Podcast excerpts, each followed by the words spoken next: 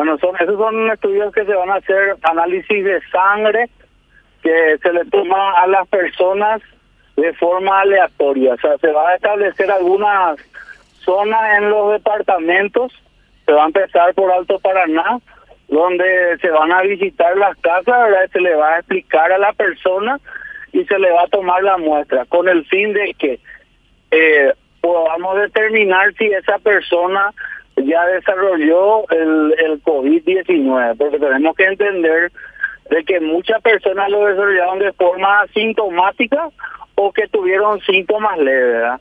Lo que nos va a dar eso es eh, la cantidad de el porcentaje de la población que está inmunizada al COVID. Ese es, la, ese es el fin real, Carlos.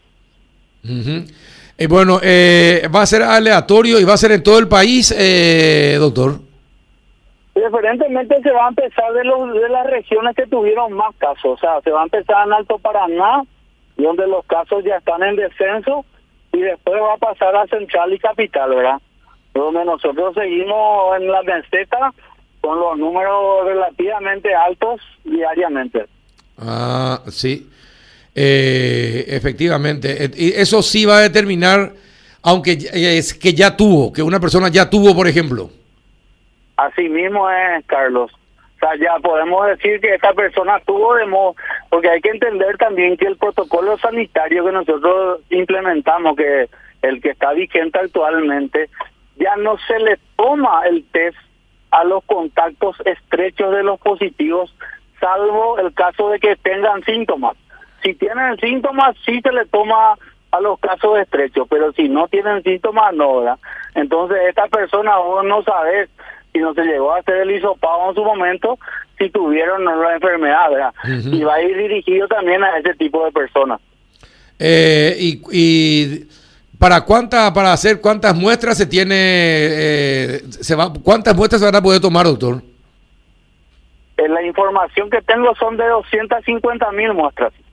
Y, eh, y, qué, y bueno, si, su, si supieras de 250 mil, ¿qué te, ¿qué te dejaría eso como dato?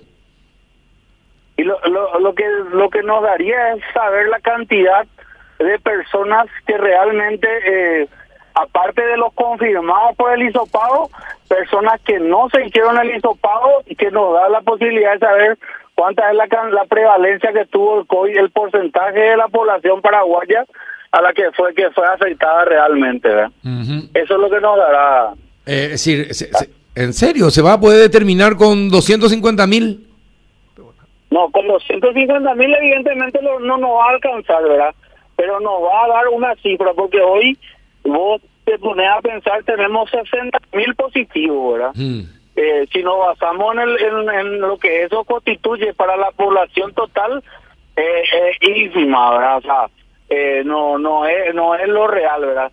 Y es de modo también a, a disminuir ese subregistro que sabemos que, que tenemos, ¿verdad? Porque mucha gente, Carlos, eh, cursó con síntomas, síntomas inespecíficos y después se curó, ¿verdad? O le pasó, se hizo claro. el test y todo Mm, eso. Sí, eh, y sí, claro, eso fue los famosos asintomáticos que tuvieron algún tipo de síntoma, pero no le dieron pelota, les pasó rápido y fue como si no hubiese tenido nada. Así mismo es, Carlos, dirigido a ese tipo de personas va a ser.